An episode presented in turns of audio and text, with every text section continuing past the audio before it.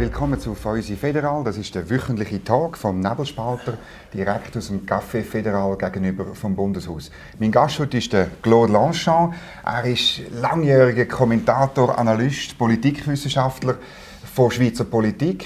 Ähm, und ich bin froh, sind Sie heute zu mir gekommen, um ein bisschen das Jahr Revue passieren zu lassen. Was ist passiert politisch? Was läuft vielleicht noch ein bisschen unter der Oberfläche? Und ähm, ich freue mich auf ein Glas Wein und die Diskussion. Zum Wohl. Ja.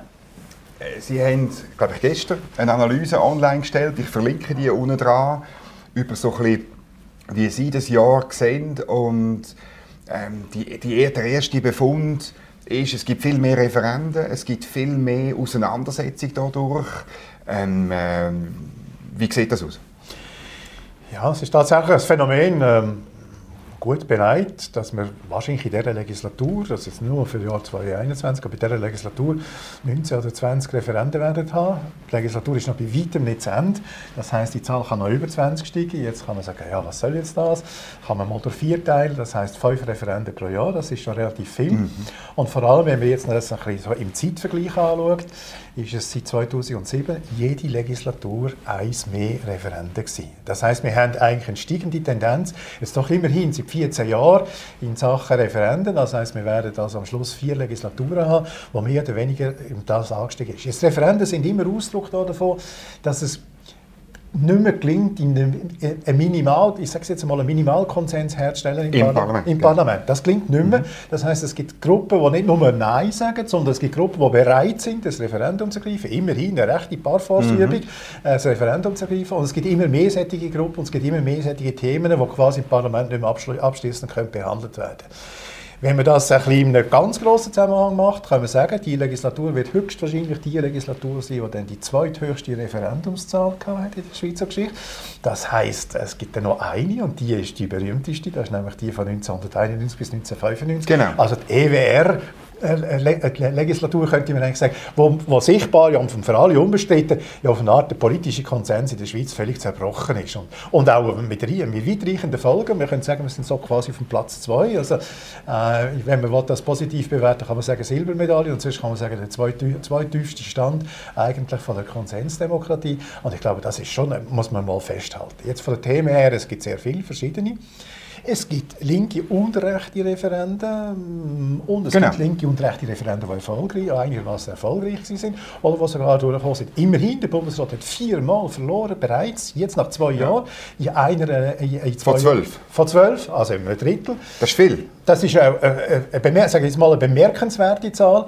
Und es ist, wenn man es nimmt, das CO2-Gesetz, einiges der Rechte sichtbar gelungen. Wenn man aber umgekehrt schaut, die Aktgesetze, wenn man auch umgekehrt schaut, Kinderzulagen, mhm. hat man auch von links her Referenden gehabt. Und ich glaube, das ist eigentlich für mich der Ausdruck davon, dass der der Kampf um, um, um, um, um die politische Macht eigentlich völlig entfesselt ist. Und das ist von mir aus gesehen mindestens so in der Gesamtentwicklung eine Zuspitzung, eine Verstärkung von dem, was man hatte, was man schon lange als Polarisierung bezeichnet, aber so klar und so deutlich nicht. Mhm. Man kann sich fragen, warum. Natürlich ist das Stichwort Pandemie ist eins. Man kann sich fragen, ist es einfach jetzt quasi das Ende von dieser, von dieser Phase, wo man mehr oder weniger noch konsensmäßig versucht hat, miteinander zu kutschieren? Braucht es eine Änderung in der Regierungszusammensetzung? Das sind alles so Sachen, die für mich in diesem Jahr akzentuierter worden mhm. sind. Noch nicht gerade so sind, dass ich jetzt würde sagen, die totale Krise ist ausgebrochen, aber akzentuierter, stärker, als man es bisher kennt. Mhm. Ist nicht ein Grund, dass, äh, ich sage jetzt früher oder bisher, das Referendum vor allem das Mittel war von links? Oder? Ja. Gegen die bürgerliche Mehrheit, sei es im Bundesrat, in der Verwaltung oder im Parlament. Und jetzt kenne ich natürlich auch, es gibt mehr Referenden von rechts. Äh, vorher ist es selten, es hat es auch immer selten gegeben, aber, und es gibt mehr, äh, zum ersten Mal auch Referenden von so ähm, Gruppen, eben, Stichwort äh, äh, Freunde der Verfassung, oder, wo eigentlich außerhalb vom Parlament sind oder so. Das kommt halt dazu in dieser Legislatur. Ja, ich glaube, also das zweite Stichwort gefällt mir eigentlich besser. Wenn man so schaut, linke und rechte Referenden, es hat immer ein eine Mischung gegeben. Es ist jetzt nicht einfach mhm. so, dass es nur das Linksinstrument war. Äh, es ist ein Instrument von der Opposition und solange natürlich Mehrheit, die bürgerliche Mehrheit relativ gut funktioniert hat, ist das so gewesen. Es gibt aber auch Fälle, wo man das Umgekehrte gesehen hat und jetzt eben mit dem CO2-Gesetz äh, durchaus genau. kann auch sagen, also man, man hat von beidem. Aber was richtig ist, ist, bisher sind es eigentlich immer Akteure, gewesen, Verbände, manchmal auch Parteien, die relativ gut ins parlamentarische Geschehen eingebunden sind und die die Minderheit versetzt worden sind und gesagt haben, so nicht. Klassischer Fall 2017, damals mit der Unternehmenssteuerreform 3, mhm. wo die SP gesagt hat, wir haben die Wahlen verloren, die Bürgerlichen haben die Wahlen gewonnen, die Rechtsbürgerlichen haben die Wahlen gewonnen, jetzt müssen wir sie zur Vernunft bringen. Was ist die einzige Möglichkeit, um äh, eine parlamentarische Mehrheit zur Vernunft zu bringen? Das ist das Referendum ergreifen und gewinnen. Und das ist ja quasi der klassische Fall von äh, gut integrierten Gruppe letztlich, aber minderheitlich positionierten Gruppe, die mit dem Referendum schafft. Jetzt haben wir tatsächlich ähm, eine bemerkenswerte Veränderung. Erstens, es gibt immer mehr auch Agenturen oder so, mhm. was anbieten quasi mhm. Referenden. Das hat es nicht gegeben. Referenten zu führen. Ja. Das ist ein Phänomen von den letzten ja. Jahren, dass man sich das überhaupt zutraut. Im Einzelfall werden sogar Initiativen werden so mhm. propagiert, aber Referenten werden so propagiert. Und es hat Bewegungen gegeben im Zusammenhang Zusammenhang mit Corona, also spätestens mit der Verabschiedung vom Covid-19-Gesetz, ja, mit den vier, fünf verschiedenen Bewegungen von unterschiedlichem Charakter und auch unterschiedlicher sage jetzt mal, Qualität und Stabilität. Aber immerhin, es hat eine Belebung gegeben. Man könnte das zusammenfassen, Zivilgesellschaft außerhalb der staatlichen und halbstaatlichen Organisationen ist eigentlich viel weifer geworden und ist heute fähig, auch zum Teil recht kurzfristig Referenden zu ergreifen und zu sagen, da machen wir nicht mit. Und sie können die Machtfrage stellen. Elektronische Identifizierung, ein klassischer Fall, mhm. wo man kann sagen eigentlich gut aufgeleistet sein, mit relativ hoher Partizipation von vielen Gruppierungen. Plötzlich ist das entstanden. Auch gut im Parlament durchgekommen, oder? Ja, genau, so wahnsinnig. Ja. Und plötzlich ist das ja. gekommen und für mich, mhm. das war für mich der, der Moment gewesen, tatsächlich, in äh, dem Frühling, wo ich gesagt habe, also die Zivilgesellschaft ist heute fähig, ist eine referendumsfähige Gruppe und nicht nur, weil sie Unterschriften sammeln genügend Zahl, da gibt es jetzt neue Organisationen, wie WeCollect, die machen professionell Unterschriften mhm. sammeln, aber es gibt jetzt auch Organisationen, die sind fähig, und das ist auch viel wichtiger, einen Abstimmungskampf zu führen und zu gewinnen. Mhm. Und das gegen den Bundesrat und gegen die Mehrheit vom Parlament. Mhm. Und das sind schon neue Phänomene. Mhm. Ich will schon noch betonen, irgendwie, das sind ja doch dann... Ähm, wie soll ich sagen, der Organisationsgrad auf, auf, auf ich sage jetzt gleich links damit, ja. finde ich natürlich besser, ja, sind besser organisiert, ja, haben mehr Adressen. Es passiert auch, habe ich manchmal Streit, gerade auch bei dem EID-Sache oder beim PMT-Referendum, es passiert auf Menschen, die überzeugt sind und sammeln, wie verrückt. Auf der Rechten sehe ich mehr so ein bisschen die, eben die Agenturen, die das anbieten. Ähm, es gibt auch Beiträge, dass da Geld fließt, oder? Dass, man, dass man die Unterschriften sammelt und, und, und irgendwie kauft, oder? Kann man jetzt könnte man böserweise sagen. Also das gibt schon einen Unterschied zwischen links und rechts. Ja, ja, also ich will das überhaupt nicht, ja. äh, überhaupt nicht äh, einebnen, gar nicht. Auf linker Seite tatsächlich, wir haben so eine, in, in, heute eine halb professionelle, organisierte Zivilgesellschaft, die eingreifen kann und die fähig ist, wenn die Parteien nicht mitmachen, mhm. die, die Parteien auszubrechen, die fähig ist, äh, das quasi zum, zu einem Referendum zu bringen. Das ist tatsächlich, letzte, würde ich sagen, in den letzten zehn Jahren entstanden und deutlich verstärkt. Wir haben aber auch noch, wir haben auch, natürlich auf der rechten Seite, wie Sie zu Recht sagen, damit vielleicht ein eine andere Form von Professionalisierung gehabt, also auch von, von, von, von, Organisationen, die dann halt versuchen, das mit, mit ein bisschen mehr Geld, mit ein bisschen mehr, mit ein bisschen mehr Organisationsmacht, die im Hintergrund bleibt, äh, das machen. Das ist tatsächlich so. Vielleicht haben wir sogar zum Teil auch noch ein drittes Phänomen. Das heißt, wir haben natürlich auch immer wieder Medien, die dann das als Chancen anschauen, sich mhm. in so Referendumskämpfen mhm. zu profilieren, sich zu engagieren, die dann Parteien ergreifen, im eigentlichen Sinn Parteien ergreifen. Also wir haben rundum eine, eine werdende, ich würde es schon so sagen, eine Zivilgesellschaft bekommen und die greift immer mehr ins Parlament ein und das Parlament ist dann gelegentlich ein bisschen überrascht, dass es zwar irgendwie versucht, mhm. in irgendeiner Form einen äh, mehr oder weniger abgestützten, gut abgestützten Kompromiss zu finden und dass die Diskussion nachher völlig neu losgeht. Und, Auch Parteien? Ja, zum Teil völlig. Oder sie kommen dann unter Druck von dieser Zivilgesellschaft, ja, dass sie, sie müssen sich irgendwie vielleicht positionieren, anders als im Parlament, oder? Und das ist ja dann ganz lustig, dass eigentlich quasi wie eine neue Form entsteht, von, von, von, von, von, von, von organisierter Debatte. Also das ist wirklich eine Erweiterung und das, es hat es belebt. Es macht das Regieren nicht viel einfacher, es hat es belebt. Mhm. Und ich glaube, es ist für mich schon, schon eines der Phänomene von dieser Legislatur mehr als mit Initiativen, obwohl ausnahmsweise mal zwei Initiativen in einem Jahr angenommen worden mhm. sind, ist eigentlich die Referendum. Jetzt kann man fast sagen, beim Referendum, das gilt ja klassisch halt doch in dem Schweizer Politsystem als quasi der Machthebel. Also wer mhm. fähig ist, Referenden, Referenden zu ergreifen, der hat nach klassischer Leseweise, der hat Macht. Wer die, das kann durchsetzen kann, der wird nachher auch berücksichtigt bei äh, entsprechenden Themen. Das zwar vorher, muss man vielleicht äh, dazu auch sagen. Ja, ja, während, dem, während der parlamentarischen Debatte. Oder noch vor der parlamentarischen genau. mit einbezogen wird. Wo man jetzt ja sieht, am Beispiel vom die CO2. Kann man fast nicht einbeziehen. Vom CO2-Gesetz versuchen wir es, ähm, schwierig, nicht, mhm. nicht, einfach, wirklich schwierig. Die Jungfreisinnigen sind immer noch der Meinung, dass ihr System mit der Emissionsabgabe viel gescheiter gewesen wäre, als das, was äh, Frau Sommaruga macht. Die Umweltorganisationen sagen, ja halt, aber halt, wir haben ja da noch Grundsätze, machen mhm. auch nicht überall mit. Wir sehen es aber auch, ah, äh, ein besserer Fall, könnte man sagen, ist CID, also die elektronische Identifizierung. Mhm. Da hat man das Gefühl, da hat man sich jetzt wie gefunden zwischen den außerinstitutionellen institutionellen Kräften, Bundesrat, man hat sich gefunden und versucht einmal einen zweiten Anlauf. Also kann man sagen, sagen, kann man sagen, äh, dass das Spiel das funktioniert schon recht stark, aber es hat also das Regieren und es hat auch im Parlament Mehrheiten zu finden, hat das schwieriger gemacht. Auf die Dauer habe ich das Gefühl, wird das nicht funktionieren. Auf die Dauer braucht es wahrscheinlich irgendwie so wieder eine Art Neuintegration von neuen referendumsfähigen Gruppierungen in so das ganze, in, die, in den ganzen Willensbildungsprozess. Mhm. Jetzt äh, schreiben Sie in dem Artikel auch, äh, dass die Pandemie irgendwo durch die Schweiz ein bisschen gespalten hat, möglicherweise. Äh, Sie nennen dann die drei Kriterien, ja. die es für das braucht, oder? Also, dass es wirklich eine Spaltung von der Gesellschaft gibt, dass es neue Identitäten gibt und dass es neue Organisationen gibt.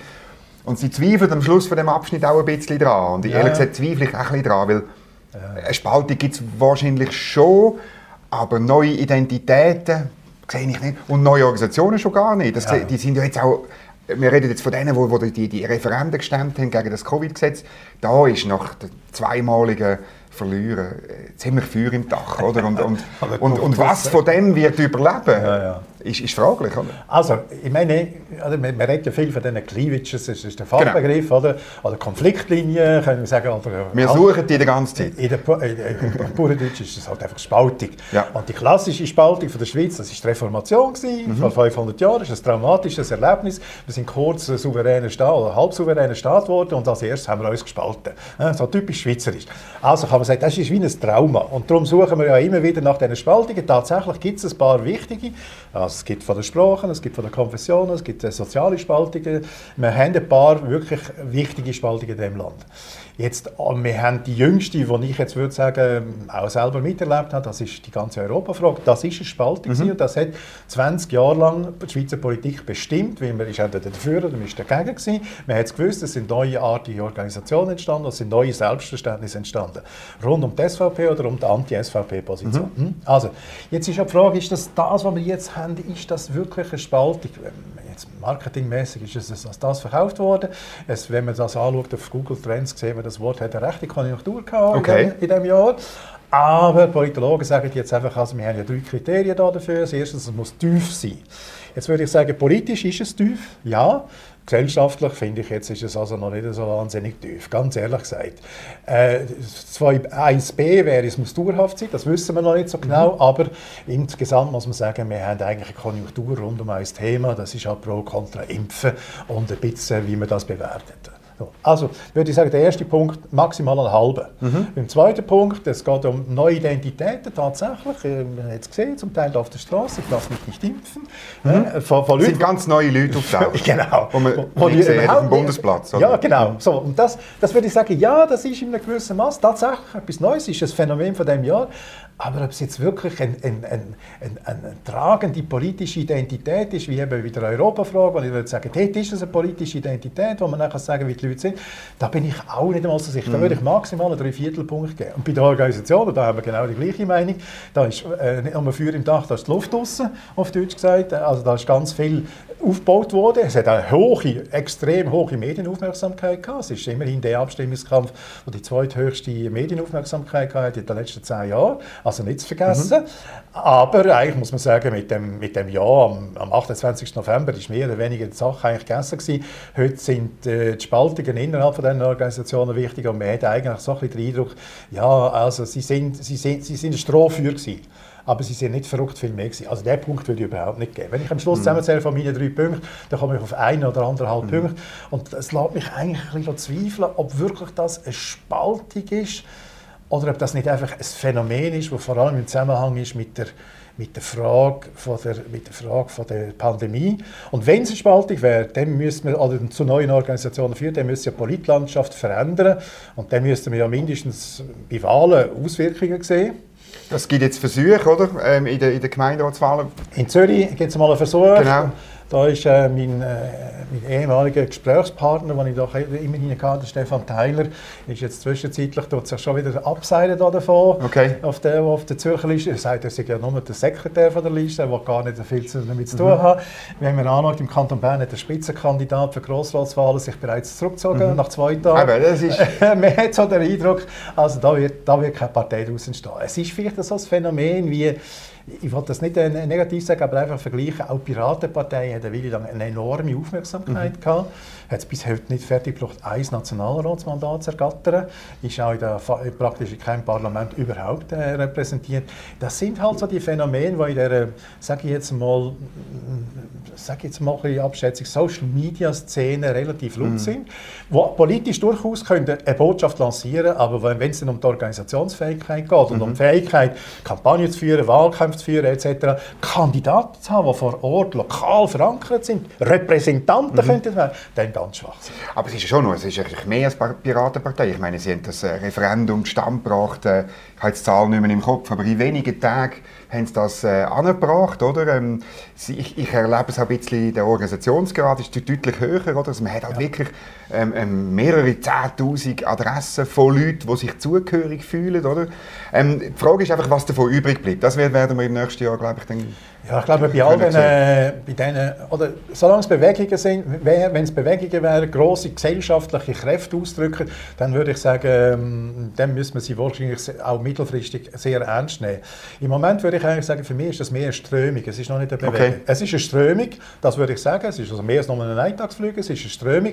Und bei diesen Strömungen ist es aber so, sie müssen sich ja noch finden, inhaltlich, programmatisch, personell, äh, dann auch mit den Zielen, die sie verfolgen, müssen sie sich finden. Und da ist ja eigentlich das Phänomen für viele von diesen Strömungen, dass sie sich eigentlich immer wieder spalten. Das kennen wir mhm. eigentlich relativ gut aus der Parteienszene, wo wenn neue Parteien entstanden sind, links oder rechts, außen, dass sie sich das erste Mal häufig, häufig gespalten haben. Und eigentlich schaue ich im Moment das als Strömung an, die vor Spaltungstendenzen ist. Und bis sie das mal überwunden hat und eine Art eine konsolidierte mhm ja, auch Bewegung wäre, bis dann würde ich mal sagen, ja, das ist punktuell, das ist Ausdruck von der Unzufriedenheit von einem Teil der Bevölkerung mit der Pandemie und es ist aber im Gegensatz zu anderen doch klar eine Minderheit. Mhm.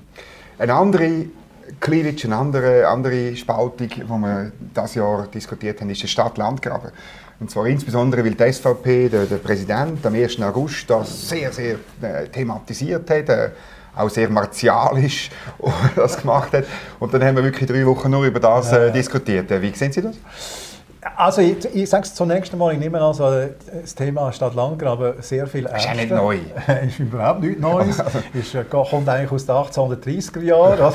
Die liberalen Kräfte sind eben in der Schweiz sind auf dem Land entstanden und haben sich gegen die konservativen... Zürich Oberland und so weiter, ja. gewehrt, Glanerland, ja. Und, ja, überall. Kanton ja. Bern war dasselbe, gewesen, oder? Das wissen Sie besser. Aber Sie wohnen fast dort, wo das entstanden ist. Okay, da müssen wir nachher dann noch drüber reden.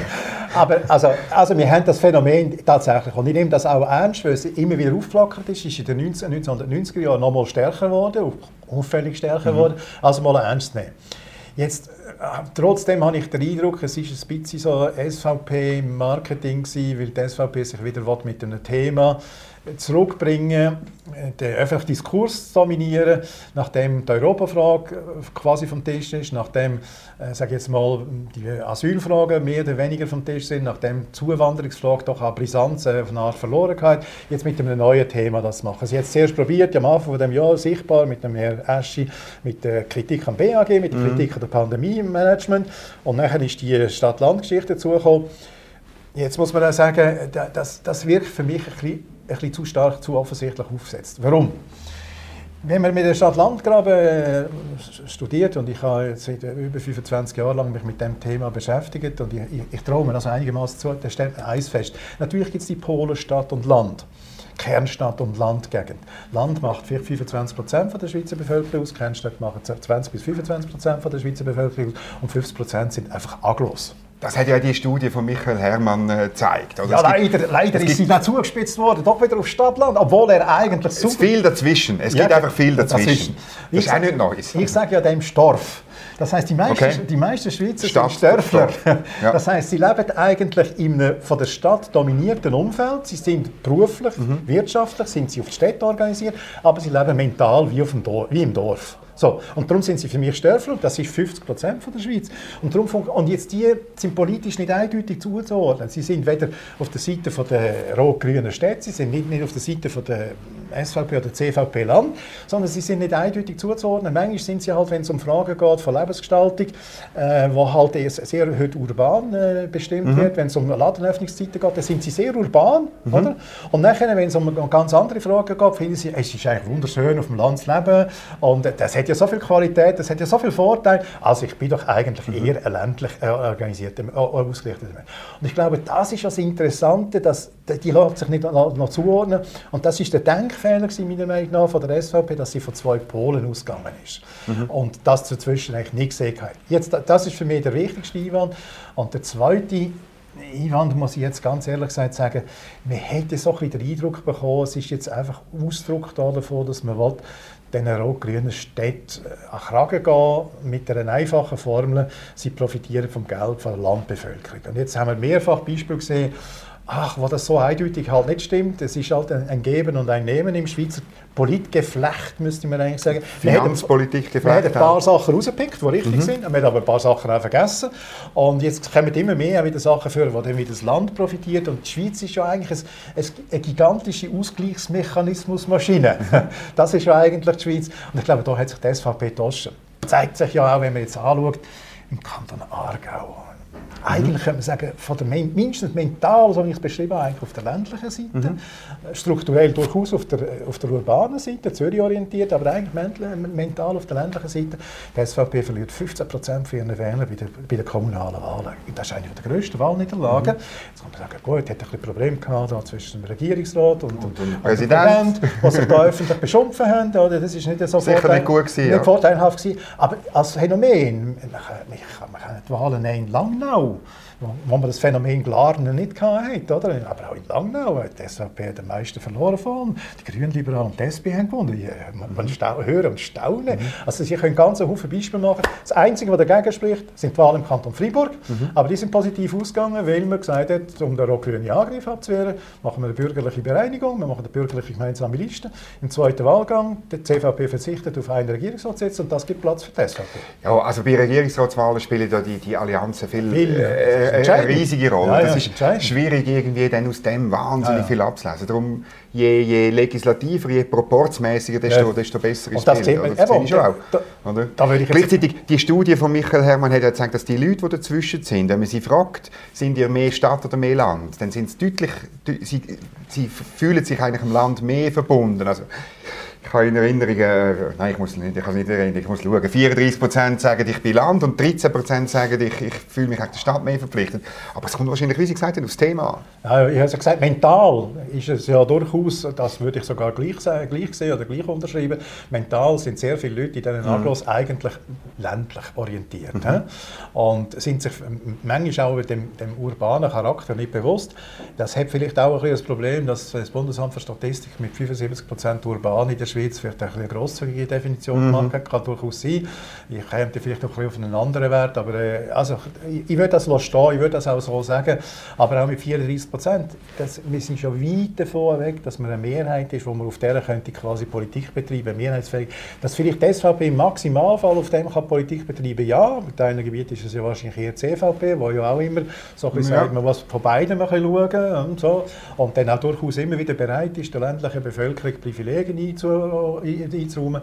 Also, aber äh, es ist keine Mehrheit und für mich ist eigentlich der, der Denkfehler in dem ist eigentlich gewesen, dass sich auf dieser Linie das nicht reduzieren lässt. Nehmen wir das Beispiel von dem Covid-Gesetz, die Abstimmung aus Covid-Gesetz, äh, schlussendlich auch auf dem Land keine Mehrheit. Also, das hätte ja müssen ja quasi häschern, müsste man mhm. ja sagen. Das hätte müssen mhm. eine 70-prozentige Mehrheit geben mhm. und dann hätte man können sagen, okay, da entsteht tatsächlich etwas Neues, hinter dem sich alle sammeln und hinter dem auch alle stehen. Aber nein, so weit sind wir eigentlich nicht. Und hat mich auch überrascht am Sonntag, oder, wo man sieht, alle die Landkantone bis zur Schweiz und Appenzell Innerrhoden, oder, wo, wo, wo im Jahr sind. Also so deutlich habe ich das auch nicht erwartet.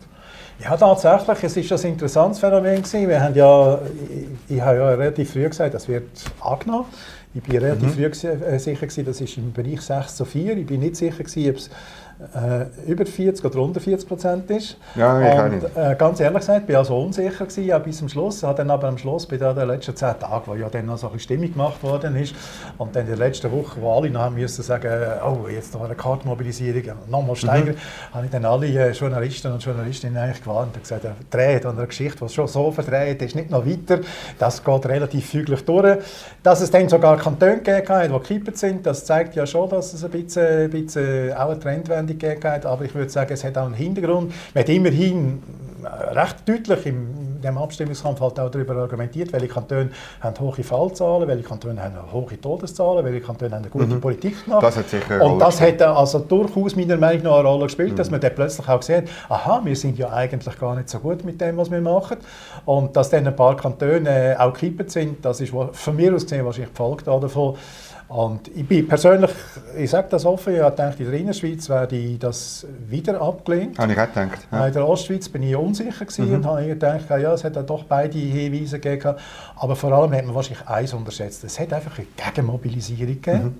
Und im Gegensatz zu der Europafrage, zu der Asylfrage, auch zu der Zuwanderungsfrage, die Opponenten, die SVP in diesen Fällen, hat eigentlich das Sicherheitsbedürfnis der Bevölkerung sehr gut angesprochen. Man fühlt sich bedroht und man ist aufgehoben, wenn man für die SVP stimmt.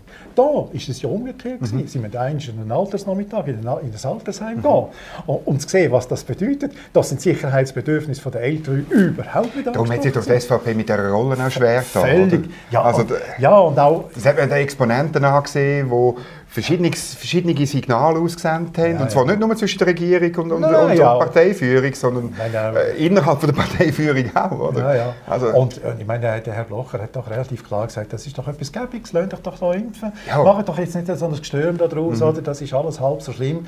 Und, und es hat, wie gesagt, es hat aufgesetzt gewirkt und darum meiner Meinung nach auch nicht wirklich ein einen dauerhaften Effekt, der ausgelöst, wo, wo man da damit auslösen kann. Dass sich die SVP mit dem erholt hat, glaube ich eigentlich nicht. Es ist vielleicht nicht mehr ganz so, so schief auf der Bahn wie 2019, wo sie sich mit der Klimafrage schlicht getauscht hat, auch beim eigenen Elektorat getauscht hat.